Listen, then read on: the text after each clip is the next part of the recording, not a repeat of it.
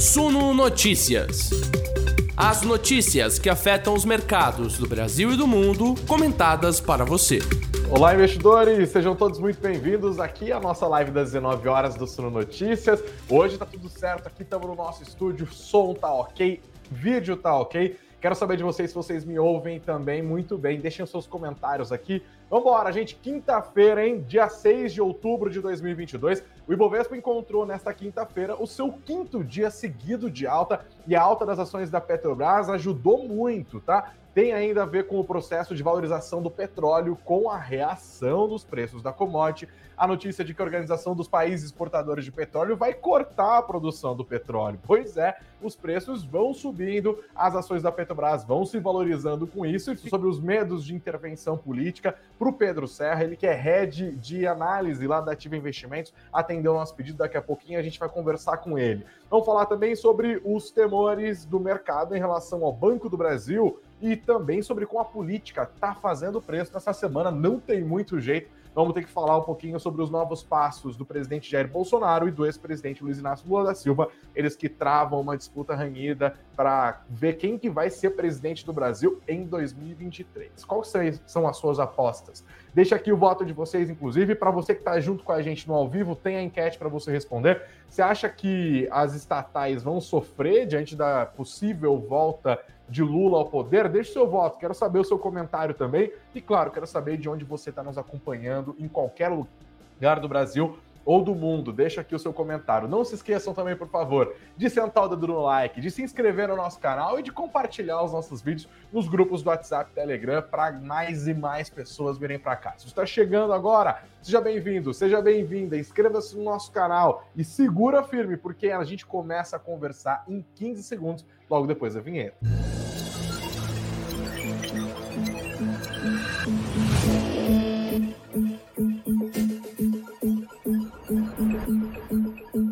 Olá, investidores, sejam todos muito bem-vindos à nossa live do Suno Notícias. Eu sou Gregory Prudenciano, editor multimídia do Suno Notícias.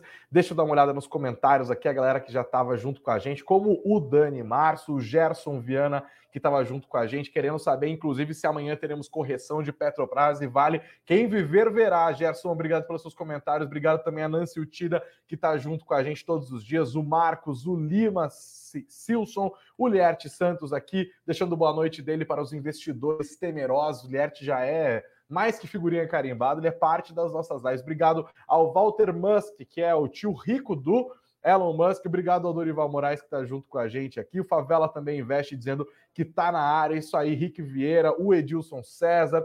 Quem mais está junto com a gente? O Ramon Nascimento, o William Barbosa. Vão deixando os comentários de vocês que a gente segue aqui olhando para o noticiário de hoje, meu povo. Gente, o dia, vou, antes de, de, chegar na Petrobras, a história das estatais é o foco da nossa conversa. Vamos começar explicando o que aconteceu no pregão desde lá de fora. O dia nas bolsas gringas foi de muita cautela, tá? Isso porque amanhã tem divulgação do payroll, aquele relatório de emprego dos Estados Unidos, né? E o mercado de trabalho americano tem sido um grande desafio para o Federal Reserve. O Federal Reserve olha para os números de geração de empregos na maior economia do planeta e fala: daqui sai pressão inflacionária. O mercado de trabalho americano está muito aquecido, os salários continuam a subir, a demanda por profissionais continua a aumentar, os profissionais do mercado continuam a baixar, o que faz com que as empresas tenham que desembolsar cada vez mais salário para contratar as pessoas.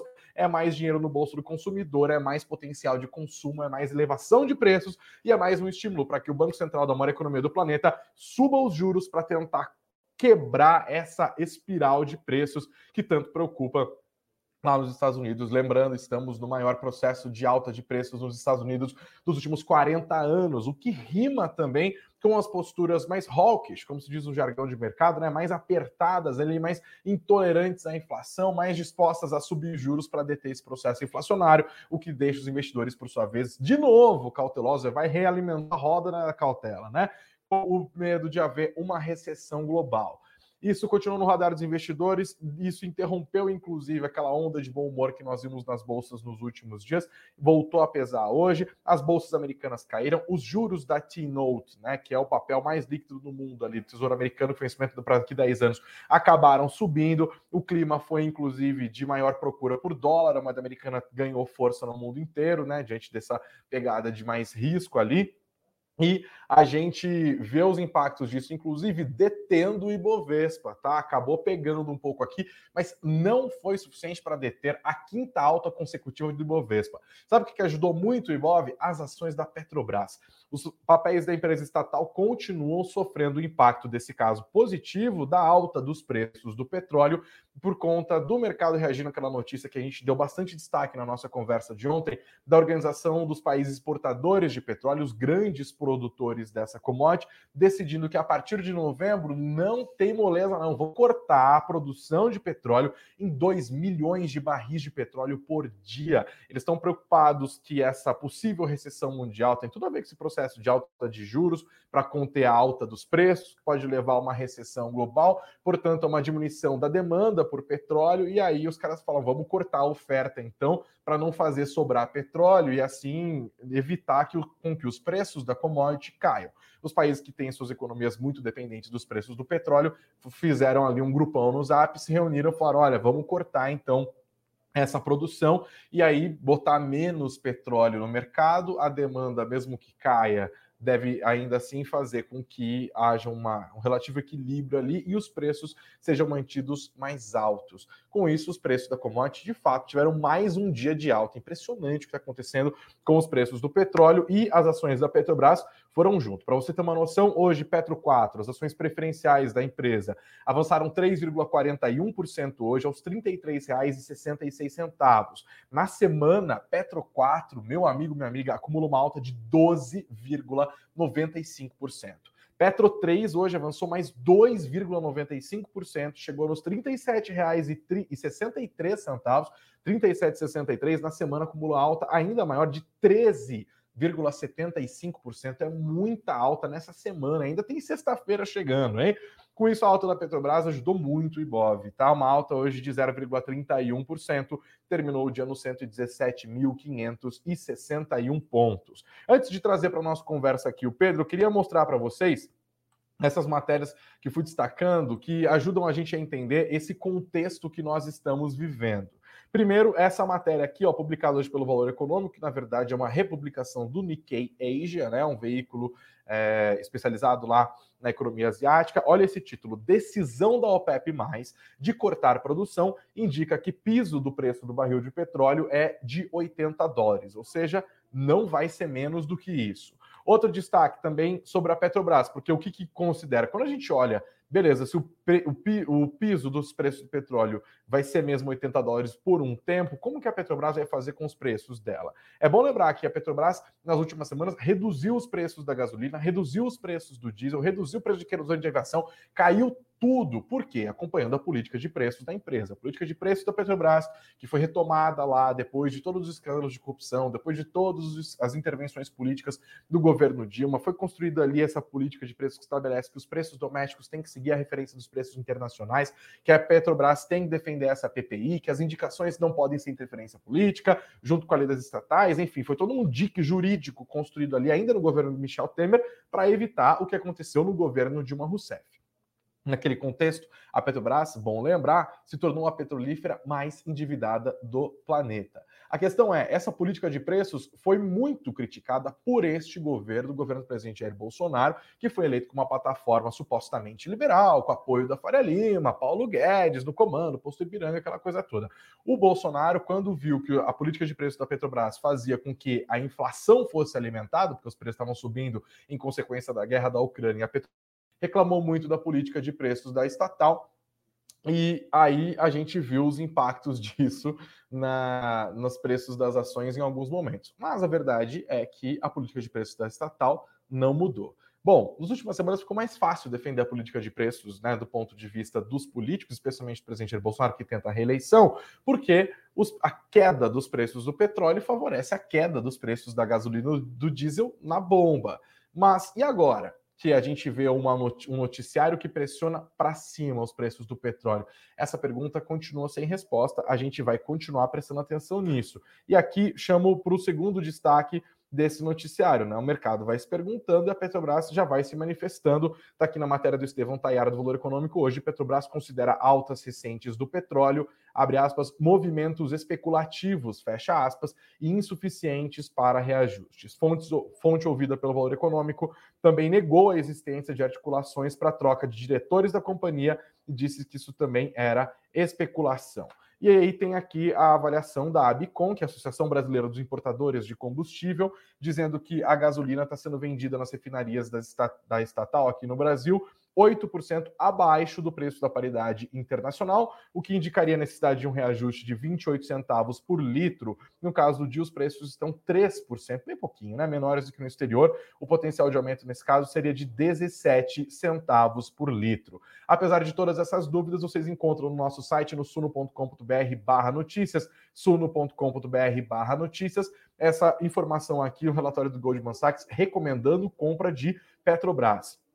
Eles dizem que a empresa vai enfrentar um novo ciclo em 2023. Destaca que a intenção do, desse relatório sobre a Petrobras não é negar os riscos, mas, abre aspas, fornecer uma boa perspectiva sobre o futuro da empresa. E que a empresa continua vendo a sua situação financeira melhorando, tá? É, com custos menores de extração e refino de petróleo, com capex menor, né, que é o nível de investimentos, e também um forte fluxo de caixa livre. Ufa! Beleza, Petrobras aqui no radar dos investidores. A gente já falou um pouco mais sobre isso, agora eu quero trazer para a nossa conversa aqui o Pedro Serra, ele que é head de análise da Ativa Investimentos, aceitou o nosso convite, está de volta ao Suno Notícias. Pedro, seja muito bem-vindo ao Suno Notícias mais uma vez, boa noite para você.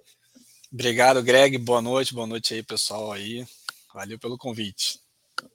Valeu, obrigado mais uma vez por, por aceitar. Pedro, eu queria começar então falando sobre as estatais hoje é, desse ponto de vista desse noticiário que eu coloquei aqui. Como que você vê a Petrobras diante da possibilidade de, da volta de Lula à presidência da República em 2023? Bom, obviamente que assim, se a gente tivesse a vitória ou a reeleição do, do Bolsonaro, a gente teria um, um momento melhor para as estatais. Né? Não à toa a gente teve aí durante o governo dele recordes de resultado, né? dividendos recordes, enfim, tudo isso aconteceu e foi uma gestão bem bacana. Desde a época do Temer para cá, tem sido assim uma gestão muito melhor, né? A gente realmente é, e também depois de tudo que aconteceu, acho que natural que a gente tivesse até uma mudança por lá. Tivemos a lei das estatais, enfim, muita coisa melhorou. É, olhando para frente, assim, a gente não é muito construtivo se o Lula voltar, mas ao mesmo tempo a gente também não acha que é o fim do mundo, não. Tá? Assim, acho que talvez uma questão técnica, assim, pode pesar um pouco as ações da Petrobras, sim. É, mas assim, ela segue barata e ao mesmo tempo você tem a lei das estatais agora que protege bem as estatais. Aí você pode falar, não, mas ele pode mudar essa lei. De fato, ele pode, mas lembrando que a gente vai ter um legislativo agora mais equilibrado, né? A gente teve uma. Depois do primeiro turno, Sim. a gente teve um, um legislativo mais centro-direita ali. Então, para ele mudar qualquer coisa ali, vai ter que ter muita briga, né? Ele vai ter que gastar muita munição política. Talvez ele pense em outras bandeiras ali para brigar primeiro antes de mexer nisso.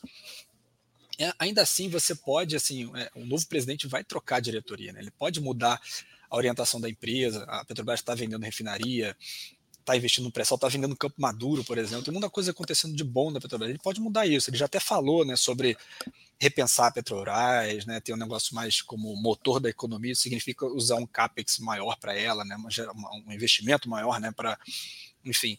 É, e isso pode não ser bem visto pro, pro, pelos acionistas agora. Mas, de novo, assim, não é assim tão simples. É, hoje em dia tem uma certa proteção de fato. Então, assim, acho que pode ter uma, uma, pressão vendedora ali no início, mas, assim, a longo prazo a gente até acha que tudo bem. É, assim, de, e só para fechar, assim, de um modo geral, assim, para estatal, assim, eu pessoalmente não sou muito fã de ser sócio de um governo numa estatal. É, é, isso historicamente. Mas realmente a gente teve ali, é, nesse, né, no governo do Bolsonaro, uma, uma gestão muito boa. Será que vai ser assim para frente? É difícil dizer. Assim, eu acho que, a princípio, no curto prazo ali, no primeiro ano, acho difícil ter muitas mudanças. Assim, agora a longo prazo, mais para frente, aí não sei. Aí, de novo, assim, não sou tão construtivo assim. Vamos, vamos ver quem vai ser a equipe econômica do Lula, né, se ele for eleito, né, quem, vai, quem é que vai vir. Sim. Pedro, essa história da Petrobras sempre mexe com as emoções de muita gente, né? Eu quero aproveitar a sua presença aqui como um analista, como alguém técnico, como alguém no mercado que tem por trabalho, né? Olhar esses processos. E eu queria que você relembrasse para a gente, bem rapidamente, o que aconteceu com a Petrobras. Quando a gente fala que a Petrobras foi a petrolífera mais endividada do planeta, a gente não está uhum. mentindo, né? É verdade. E também é verdade que a Petrobras foi a empresa que mais pagou dividendos no segundo trimestre desse ano, também no planeta. Como que isso aconteceu num período tão curto? Ela sai de petrolífera mais endividada para a empresa que paga mais dividendos. E será que esses dois títulos eles acabam mostrando que houve algum exagero na administração ah. da empresa, de um lado ou do outro? Não, olha, com certeza. A gente, depois da Lava Jato, a gente viu o que estava sendo feito. Vocês estão me ouvindo bem? Depois da, da Lava Jato, a gente viu o que estava sendo feito lá na, na, na, Petrobras, né? Era muito triste, né? Para não dizer o mínimo. E a empresa muito endividada, porque fez investimentos que não tinham retorno, ou que não tinham menor é, é, é, é sentido econômico para a empresa, né? É, e a empresa estava inchada, investindo em coisas erradas, e isso levou ela a um endividamento muito grande, uma geração de. não estava nem gerando caixa. Então, assim, ela estava numa dinâmica destrutiva, é, de fato. É, depois do impeachment para cá, o que, que aconteceu? Entrou o Pedro Parente, começou a mudar lá a diretoria toda, e eles começaram a fazer o seguinte: eles tinham um guidance de reduzir a dívida bruta deles e vender ativos não estratégicos. Então, eles venderam uma série de ativos, venderam a BR Distribuidora, né, que hoje é a VB Energia, venderam um monte de coisa. Para você ter uma ideia, eles tinham até fertilizante, tinham um monte de coisa lá que não tinha nada a ver.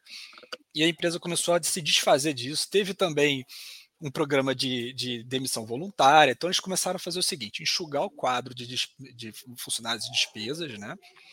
focar os investimentos naquilo que dá retorno. E com o tempo esse negócio foi melhorando, dinâmico. Então ele vendeu muitos ativos que gerou caixa, trouxe caixa para dentro, e quando esse caixa entrou, ele investiu naquilo que dá mais retorno, que é o seguinte, que é o pré-sal. É, o petróleo do pré-sal tem um custo de tração muito baixo, assim, então para a Petrobras é muito bom investir naquilo ali. Eles começaram a vender postos maduros, né, para, por exemplo, para Petro Rio, é, Recôncavo, essa, essa, turma, essas júniores, né, elas começaram a comprar também esses, esses postos mais maduros, e a Petrobras podia focar naquilo que dá mais retorno. Não é porque aquilo é, é ah, Petro Hilton está comprando porque é bom e o outro é ruim, não. É porque todo mundo queria ter um pré-sal, mas quem pode, pode, né? A Petro não pode. Então os caras estão focando no pré-sal que dá um baita de um retorno para a empresa, não estão mais gastando dinheiro com, com coisas que não dão retorno, pro, é, que não tem sentido econômico, e o resultado está aí. Agora também teve uma baita de uma ajuda do preço do petróleo, né? Vamos combinar que isso ajudou pra caramba a, a todas as empresas de Total. petróleo no mundo você tem realmente um gargalo no mundo aí de oferta e demanda.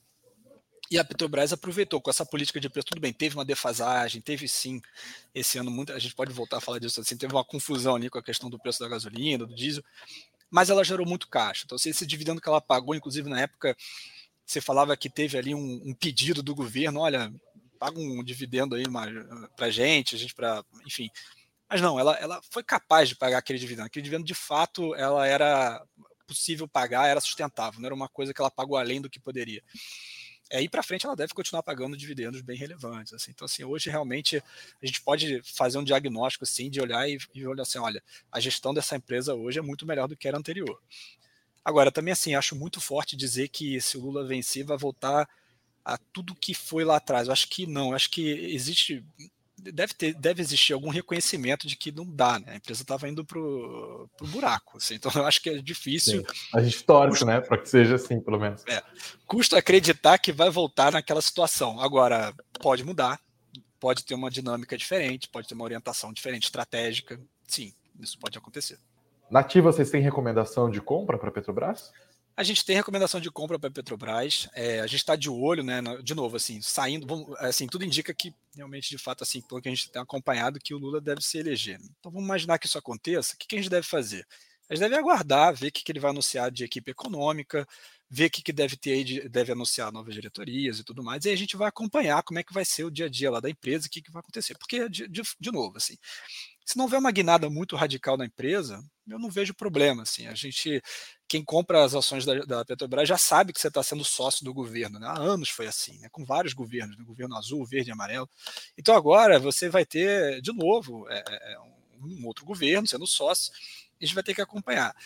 E de novo, assim, claro, a gente fica preocupado, sim, porque tem riscos ali, né? Sempre teve, inclusive esse ano com o Bolsonaro teve intervenções na empresa, né, que não foi bem vista pelo mercado no início, então assim, risco sempre tem.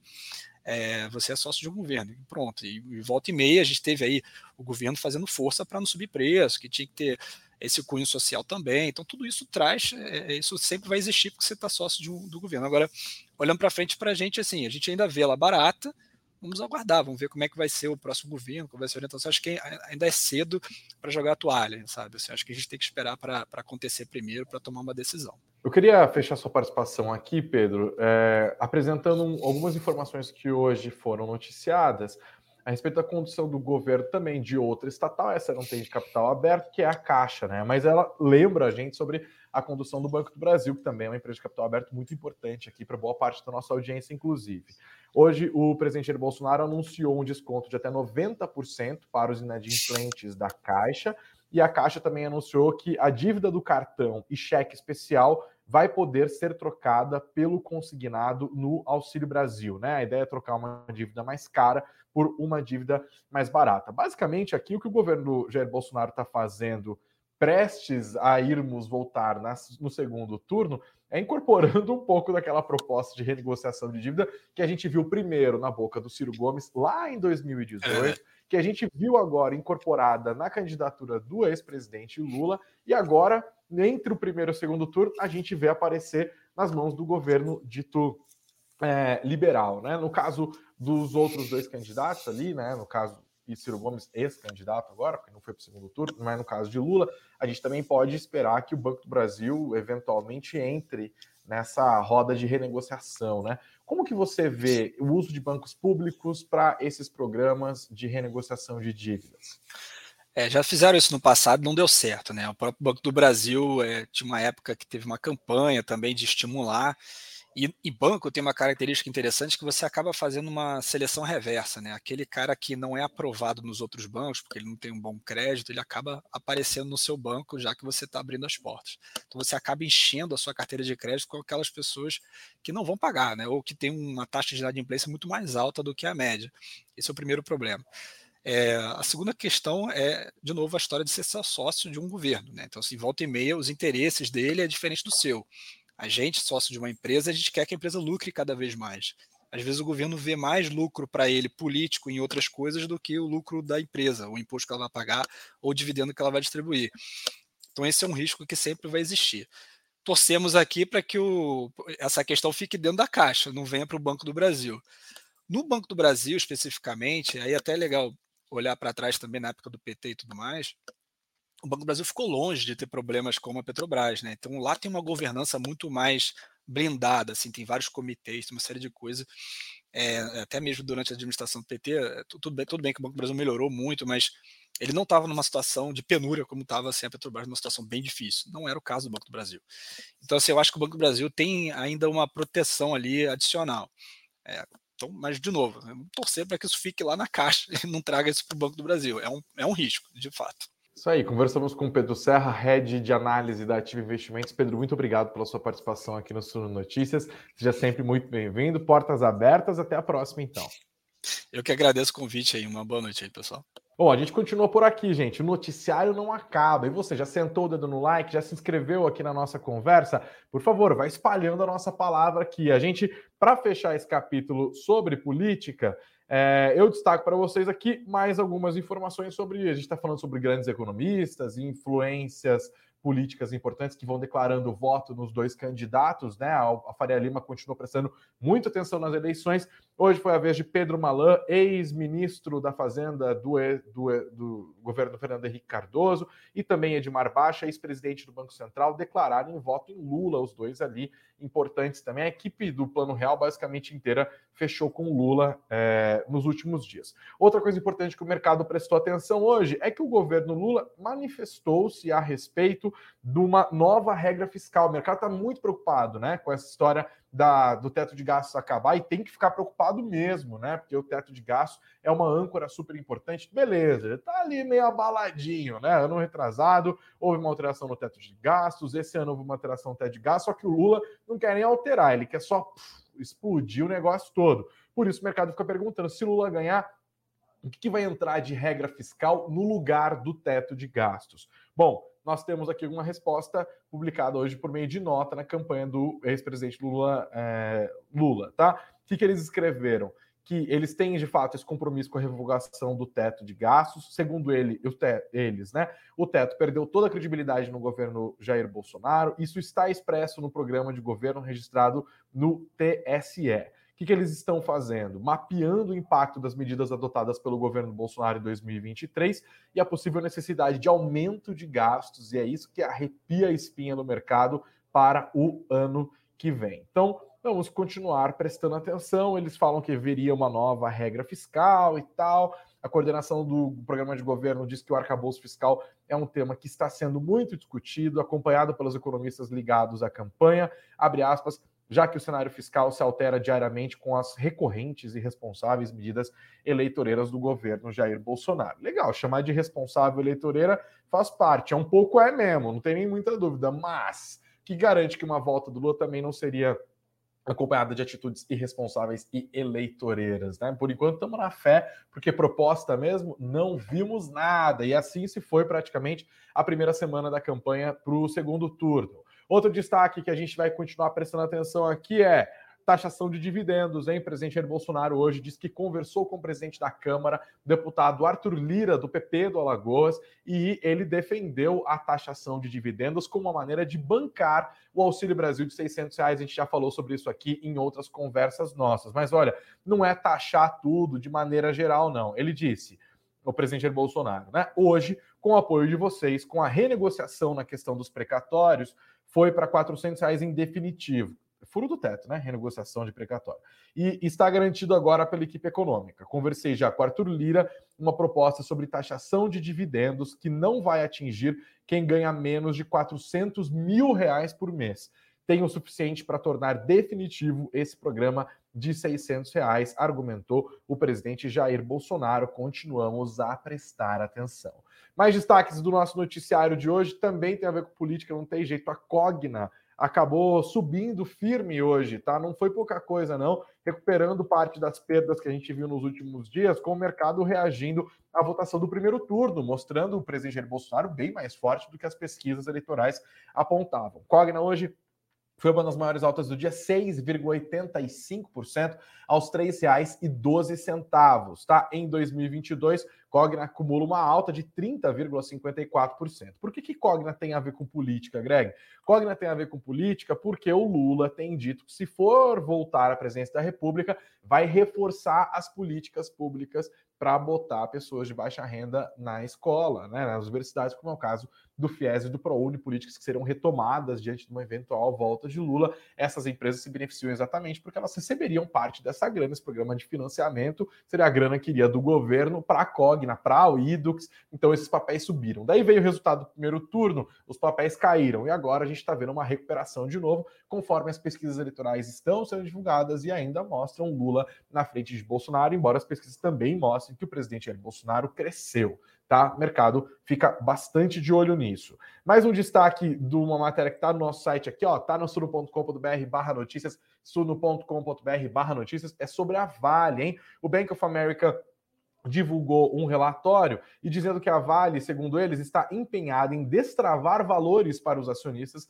e deve concretizar os seus planos logo. A Vale informou na manhã de ontem, terça, quarta-feira, que teria contratado assessores para destravar esse valor do longo prazo para seus acionistas, depois que notícias foram veiculadas afirmando que a mineradora estaria em negociações para vender uma participação do seu negócio de metais básicos. Matéria publicada pelo Financial Times na quarta-feira diz que a Vale contratou o Goldman Sachs para estudar essa potencial transação de venda de uma fatia dessa unidade, seriam cerca de 10 a 15% da sua participação que seriam vendidos, o que poderia somar até 2 bilhões e meio de dólares. O Bank of America fez o relatório baseado nessa matéria, a Vale confirmou que a matéria era verdadeira e o mercado está bem animado, tá? Os papéis da Vale hoje, inclusive, também subiram e acabaram ajudando o Ibovespa, hein? Ah, subiram nada, caíram, rapaz. Eu que me perdi aqui, ó. 1,83, perdão, gente, 1,83% de queda, R$ 75,55. Outro destaque do noticiário corporativo é a PetroRio, aliás, a PRIO, tá de nome novo. Ela informou que atingiu no mês de setembro a sua maior produção mensal de petróleo do ano. Não é pouca coisa aqui, tá? Produção média dos campos totalizou 49.600 barris de óleo por dia no mês de setembro, tá? Ou seja, um crescimento de 37% quando a gente compara o segundo o terceiro trimestre desse ano com o segundo trimestre deste ano. Outro destaque do dia, quando ficou Petro Rio hoje, inclusive, essa eu também não vi, mas eu imagino que tenha subido acompanhando os preços do petróleo, né? Se até a Petrobras subiu, 0,99% de alta, R$ 31,61. Para terminar, a gente dá uma olhada na fotografia do dia no Status Invest, está na tela de vocês que nos acompanham pelo YouTube. Vocês estão nos ouvindo pelas plataformas de áudio, fiquem em paz, que eu menciono para vocês aqui. Os grandes bancos hoje é, reagindo, é, acabaram caindo, com exceção dos papéis justamente do Banco do Brasil, também BTG Pactual, Banco Pan ficou no 0 a 0 agora Itaú, Itaúsa, Bradesco e Santander foram para baixo, hein? Ah, os papéis da Petrobras hoje subindo fortemente, ajudando o Ibovespa a ter essa alta de 0,31% hoje, mesmo num dia em que as bolsas lá de fora ficaram no negativo, né? Acompanhando esse temor todo do payroll. Investidores, amanhã é um dia super importante, hein? A gente fica ligadinho aqui no Sul Notícias porque o payroll vai dar o tom do mercado. Você acompanha às 9 horas da manhã com a Beatriz Boiadian a nossa live e amanhã às 19 horas você vê a reação do mercado a esse payroll com Beatriz Boiadian, porque eu consegui cavar uma folguinha ali, gente. Fui fazendo uns cálculos, juntando os eventos e tal em 18 dias, nos últimos 18 dias, eu trabalhei 17. Eu tô precisando de uma folguinha, né?